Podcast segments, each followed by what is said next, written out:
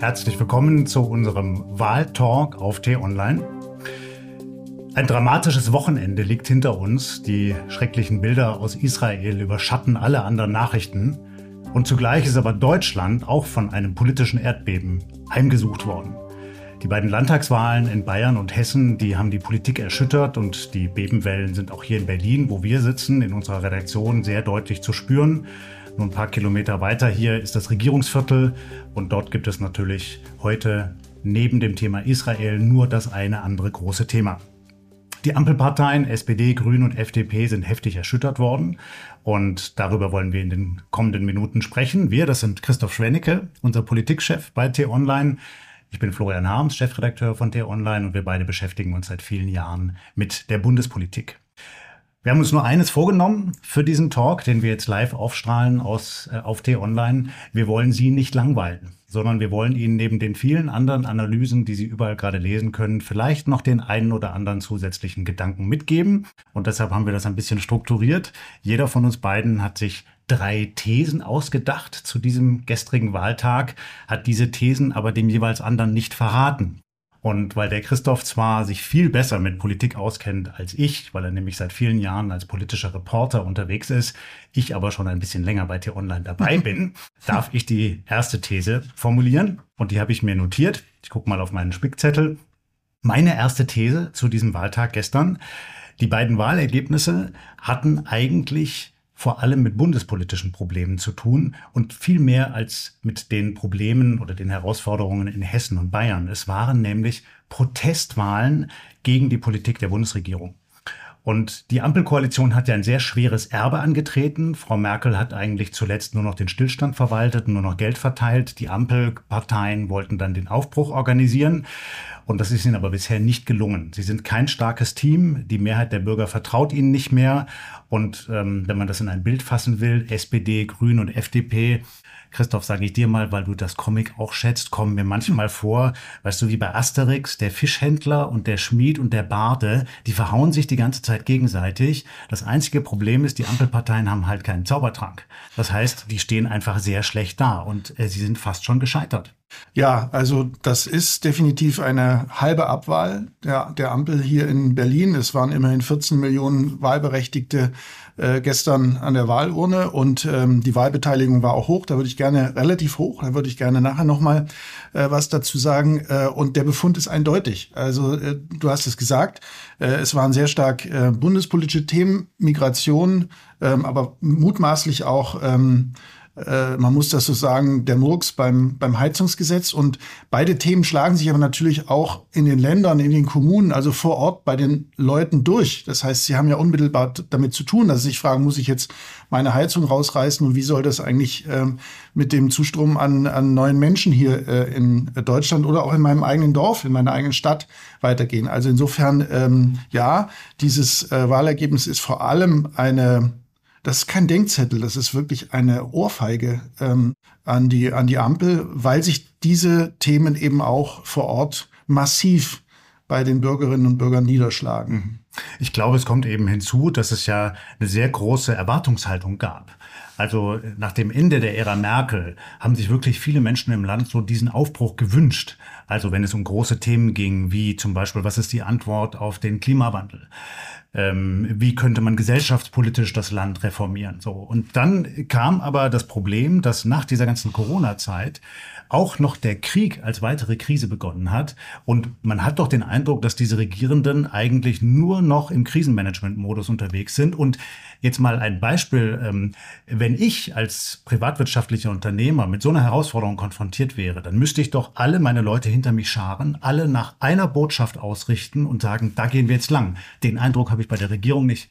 Genau das funktioniert in dieser Regierung auch nicht. Also nach diesen Flitterwochen, die wir im Anschluss an die Koalitionsverhandlungen erlebt haben, wo die alle gesagt haben, oh, wir haben uns ganz neu und ganz toll äh, näher kennengelernt und das ist alles ganz wunderbar. Nach diesem Zauber des Anfangs kam eben sofort äh, die Mühe der Ebene. Äh, und du hast recht, es, es gab einen ziemlichen Stau, äh, der in den Merkel-Jahren da war. Und dann kam noch Krise obendrauf, wobei ich da ein Stück weit widersprechen würde. Denn also Krise ist immer Du musst. Aber wir hatten schon besonders Ja, es ist besonders Krisen. viel, aber das sagt man auch jedes Mal, auch bei Frau Merkel. Das war dann die Krisenkanzlerin. Mein Gott, was hatte sie nicht für Krisen? Ja, alle haben immer Krisen. Das muss man so hinnehmen als äh, Regierung, dass Krise ist. Ich gebe zu, es ist jetzt noch mal äh, speziell. Für mich ist der Befund schlicht und ergreifend der, dass in erster Linie äh, es sich als Illusion erwiesen hat, dass Grün und Gelb zusammenpassen könnte, wenigstens in einer Schnittmenge. Ist das deine erste These? Das wäre meine erste These. Grün und Gelb passen nicht zusammen. Und ich habe heute ähm, aufgehorcht, als der FDP-Generalsekretär gesagt hat, wir müssen schauen, äh, was wir für ein gemeinsames Verständnis in dieser Koalition überhaupt haben und ob wir ein gemeinsames Verständnis überhaupt hinbekommen. Da würde man eigentlich denken, das klärt man das ist, in Koalitionsverhandlungen. So, und das ist aber jetzt natürlich auf Strecke, hat sich erwiesen, dass man sich da am Anfang vielleicht ein bisschen besoffen aneinander äh, gemacht hat. Und ich glaube das übrigens, dass es persönlich auch so war, dass das, mhm. ähm, aber politisch äh, passt es eben hinten und vorne nicht. Mhm.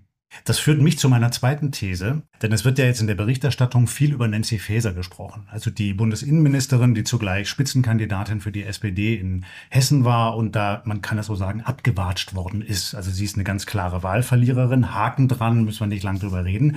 Ich glaube aber, das eigentliche Problem ist nicht jemand wie Frau Faeser, das eigentliche Problem ist der Bundeskanzler, ist Olaf Scholz. Er hat nämlich, und das nehme ich jetzt auch so ein bisschen dem, was du sagst, seinen Laden nicht im Griff. Ich habe den Eindruck, er erklärt seine Politik nicht so, dass die Menschen sie verstehen. Er wirkt eher wie ein Buchhalter statt wie ein Regierungschef. Und deshalb wäre wirklich meine These, wenn der so weitermacht in diesem Modus, dann wird er nicht nur nicht den Umschwung schaffen, sondern er muss sich echt Sorgen machen, ob er überhaupt bis zum Ende der Legislaturperiode regieren kann. Das waren drei Punkte. Den letzten sehe ich genauso. Also ob dieses Bündnis noch bis 2025 hält, da habe ich meine Zweifel. Ich habe auf den FDP-Generalsekretär und seine Aussage gerade hingewiesen. Was die kommunikativen Fähigkeiten unseres Bundeskanzlers anlangt, würde ich dir auch beipflichten. Das ist also stark äh, ausbaufähig, würde ich das mal nennen. Also schon Frau Merkel war eher maulfaul, mhm. aber das toppt er noch mal. Ähm, den ersten Punkt, also sprich, er schafft es nicht. Ähm, hier zu moderieren, auszugleichen, den da würde ich widersprechen, das ist nicht zu schaffen. Mhm. Denn er hat ja zugleich auch innerhalb seiner SPD, also ich würde ihm mal unterstellen, dass er eher sozialliberal ausgerichtet ist, die SPD, aber eher rot-grün in ihrer Breite als in der Basis. Damit hat er da schon mal ein, ein Hausproblem bei sich selbst. Und dann eben diese beiden äh, Koalitionäre, über die ich gesprochen habe, die wie Hund und Katz sind und äh, die, die du wirklich nicht äh, übereinbekommst. Ähm, ich für meinen Teil würde den, das größere Problem bei den Grünen verorten, aber da können wir gerne drüber, drüber streiten, auch weil sie einerseits überschießend ambitioniert sind in Sachen Klima, Stichwort mhm. Heizungsgesetz, das war gut gemeint, aber in dieser überschießenden Ambition schlecht gemacht und bei dem anderen zentralen Thema schlicht und ergreifend nach wie vor auf dem falschen Trip sind. Du kannst Migration nicht so weiter handhaben, wie die Koalition das gemacht hat und wie es vorher auch Angela, Angela Merkel äh, jahrelang gemacht hat. Und das merken die Menschen draußen und wählen deswegen so, wie sie gewählt haben. Über das Thema Migration haben wir ja auch in unserem Podcast Diskussionsstoff schon mal ausführlicher diskutiert. Den finden Sie übrigens auch auf T-Online. Da geht es wirklich 25 Minuten lang tief über dieses Thema. Habe ich das jetzt richtig verstanden, Christoph? Dann wäre deine zweite These, dass die Grünen das eigentliche Problem sind in dieser Ampelkoalition. Ja, es ist ja interessant. Die Grünen haben was in meinen Augen mit ähm, Angela Merkel gemeinsam. Es war in den 16 Jahren Merkel äh, die Bundeskanzlerin war, für den jeweiligen Koalitionspartner, heiße er nun SPD oder FDP, ähm, nicht gesund äh, in eine Koalition mit Frau Merkel zu gehen. Sie hat immer davon profitiert und die anderen haben mhm. Schwund zu verzeichnen gehabt. Mhm. Und ebenso ist es jetzt bei den Grünen auch. Ich räume ein, auch die Grünen haben ein bisschen Federn gelassen bei diesen Wahlen, äh, aber sie stehen insgesamt vergleichsweise solide da äh, gemessen an dem, was die SPD da hinnehmen musste. Und erst recht die FDP, die kann ja froh sein, dass sie in den einen Landtag, also Hessen, sich gerade noch so reingehangelt hat. Im anderen ist sie krachend rausgeflogen in Bayern. Also da würde ich sagen, ähm, die Grünen stellen ihre Klientel einigermaßen zufrieden, aber auf Kosten der beiden anderen Parteien. Mhm. Mhm.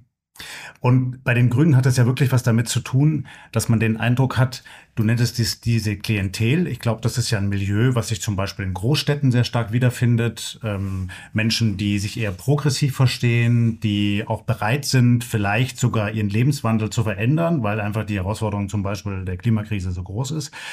Und zugleich hat das ja manchmal etwas Überhebliches. Ja, da ist ein Stadt-Land-Gefälle eindeutig da. Genau, das ja. merkt man dann eben nicht nur auch im persönlichen Gespräch, ähm, sondern man merkt es zum Teil, finde ich, auch diesen Politikern an. Und äh, du hast das ja gerade benannt. Ähm, als die Grünen das Heizungsgesetz geplant haben, das war damals ja noch der Staatssekretär Greichen, Soweit ich das mitbekommen habe, haben die mehr oder weniger eben all das, was sie seit Jahren schon als Oppositionspartei erarbeitet hatten, in ihren Thinktanks, in ihren Gremien, dann in ein Gesetz gegossen und hatten so quasi die Haltung vertreten, na wieso, wir wissen doch, wie es funktioniert, wir haben das ja alles durchdacht, jetzt bitte fresst oder sterbt. So, ja. Wir wissen, wie es läuft. Ja. Und das kann eigentlich nicht funktionieren, wenn du Bundesregierung in einem Land bist, das wie Deutschland konstituiert ist.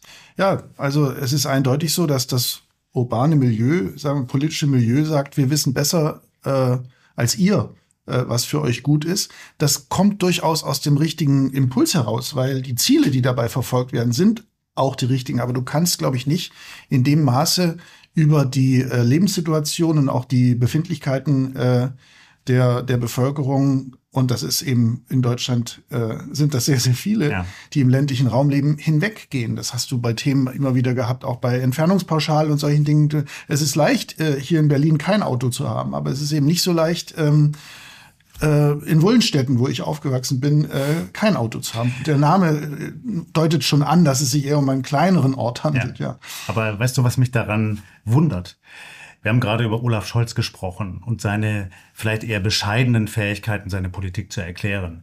Und auf der anderen Seite haben die Grünen einen Politiker, der das kann wie kein zweiter. Robert Habeck ist regelrecht begabt darin, Empathie zu zeigen, sich in sein Gegenüber hinein zu versetzen, auch Selbstkritik zu üben. Hast du den Eindruck, äh, da ist er nach wie vor eigentlich ähm, der Richtige an dieser Position, quasi die Grünen so zu erklären? Oder ist das mittlerweile auch schon eine Masche, die man ihm eigentlich nicht mehr abnimmt? Also da ist einiges an Masche drin. Außerdem hat es in meinen Ohren oft etwas Feuilletonistisches, äh, philosophisch feuilletonistisch würde ich es mal nennen. Das hört sich traumhaft an, äh, aber ist manchmal dann auf so einer Metaebene, mit der die Leute dann äh, auch nicht so wahnsinnig viel anfangen können, wenn sie sich eben mhm. fragen, was passiert jetzt eigentlich äh, mit meiner Heizung und ob das dann der richtige Ton wiederum auch äh, fürs Wirtschaftsministerium ist kann man vielleicht äh, äh, Zweifel anbringen. Aber ich habe ja gesagt, also ähm, die kritische Grundhaltung den Grünen von heute gegenüber hast du, glaube ich, rausgehört. Trotzdem muss ich der Partei ein Lob zollen. Also du musst es erstmal schaffen, äh, so eine solide Basis hinzukriegen. Und da spielt natürlich diese Erklärfähigkeit oder da spielen diese Erklärfähigkeiten äh, von Robert Habeck ähm, ja. eine große Rolle. Ja. Und was ich daran so tragisch finde, ist, dass ich den Eindruck habe, dass durchaus eine Mehrheit im Land bereit ist, sich zu verändern und eben auch Antworten zu geben auf die großen Herausforderungen. Also wir kamen aus dieser Corona-Zeit, die wirklich hart war und viele Leute gebeutelt hat. Dann gab es den Krieg mit all seinen Folgen. Jetzt haben wir ähm, eine große Verschuldung, wir haben eine Wirtschaftskrise, eine beginnende Rezession und wir haben diese riesen Herausforderungen des Klimawandels. Und das haben aber nach meinem Dafürhalten viele Menschen verstanden, dass wir eben nicht so weitermachen können wie in den vergangenen Jahren, sondern es muss was passieren.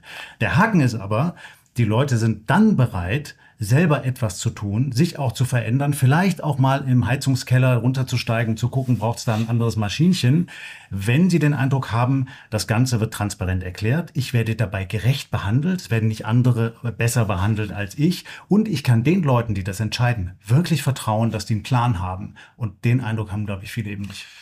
Ja, ich, Nein, also da gibt's noch ein, andere, äh, ein anderes Erklärungsmuster dafür. Es ist äh, sehr richtig, einfach und her äh, für diese großen Ziele zu sein. Also wer soll denn äh, dagegen sein, die Erwärmung aufzuhalten? Wir haben alle diesen Sommer wieder erlebt. Wir haben diesen regelrecht heißen Herbst und zwar nicht politisch, auch politisch, ja. aber eben auch klimatisch erlebt.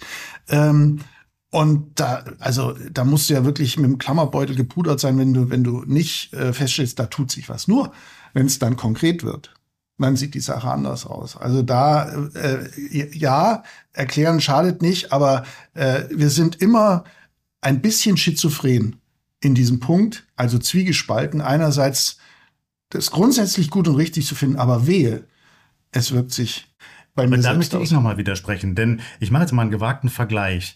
Ähm, Helmut Schmidt, ähm, Terrorjahr 1977, hat dazu geführt, dass auch bürgerliche Freiheiten eingeschränkt wurden. Bürgerliche Freiheiten, auf die wir in diesem Land eigentlich sehr stolz sind.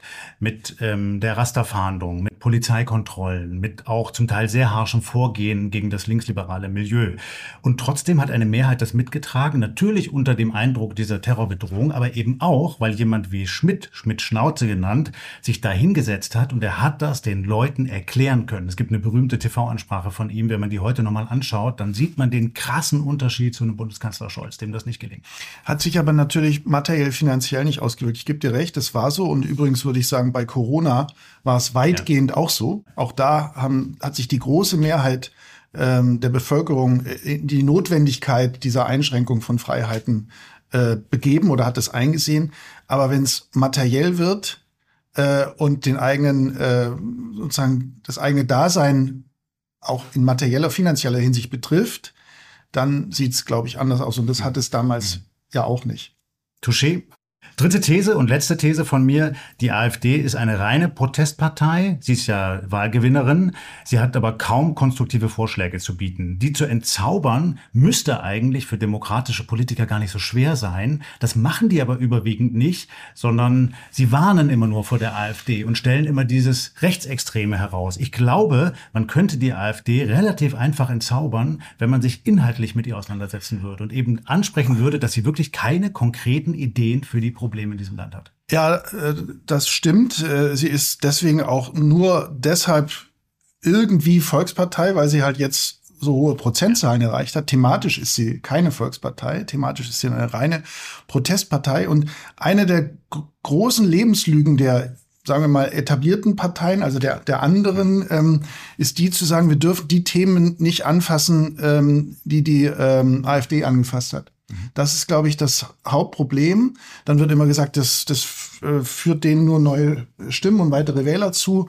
Ähm, daran glaube ich explizit nicht. Wenn, wenn die etablierten, die, sagen wir mal, vernunft, vernünftigen Parteien ähm, die Themen dann deswegen liegen lassen oder nicht so prioritär behandeln, wie es sein müsste, weil die AfD sich ihrer angenommen hat, das äh, ist komplett falsch. Mhm. Und ähm, ich glaube deswegen auch, dass ich glaube niemals, dass in diesem Land wirklich äh, 15 bis 20 Prozent und da befinden sich ja die Wahlergebnisse der, der AfD gerade und auch in den Umfragen, dass die äh, rechtsextremistisch sind. Niemals, never ever. Da sind ganz viele im Moment in Anführungszeichen geparkt oder machen ihrer, ihrem Unmut auf diese Art und Weise Luft.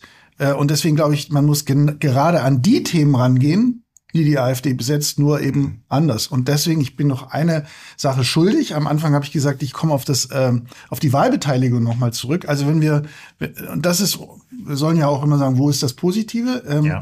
Positiv finde ich äh, die Wahlbeteiligung in beiden äh, Ländern in etwa gleich wie beim letzten Mal. Und das vor dem Hintergrund, dass eigentlich klar war, völlig klar war, es werden zweimal ähm, die Regierungschefs und mutmaßlich auch ähm, die äh, Koalitionen beibehalten werden. Das ist normalerweise der totale Abturner. Mhm. Da gehen normalerweise nur wenige zur Wahl. Und das ist ein gutes demokratisches Zeichen, dass die äh, Bürgerinnen und Bürger es trotzdem getan haben. Das ist doch ein versöhnlicher Schluss für unseren Talk. Ähm, Christoph, vielen herzlichen Dank. Ich danke dir, Flo. Ich hoffe, Ihnen hat es auch ein bisschen gefallen, was Sie hier hören und sehen konnten. Sie dürfen uns gerne schreiben, wenn Sie mögen. Und ich gebe Ihnen auch eine besondere Adresse dafür, die lautet harms.de chefredaktion.tonline.de. Wenn Sie Meinungen zu unserem Talk haben, dann schicken Sie uns da gerne was. Ich schaue da gleich in das Postfach hinein. Vielen Dank fürs Zuschauen und bleiben Sie uns gewogen.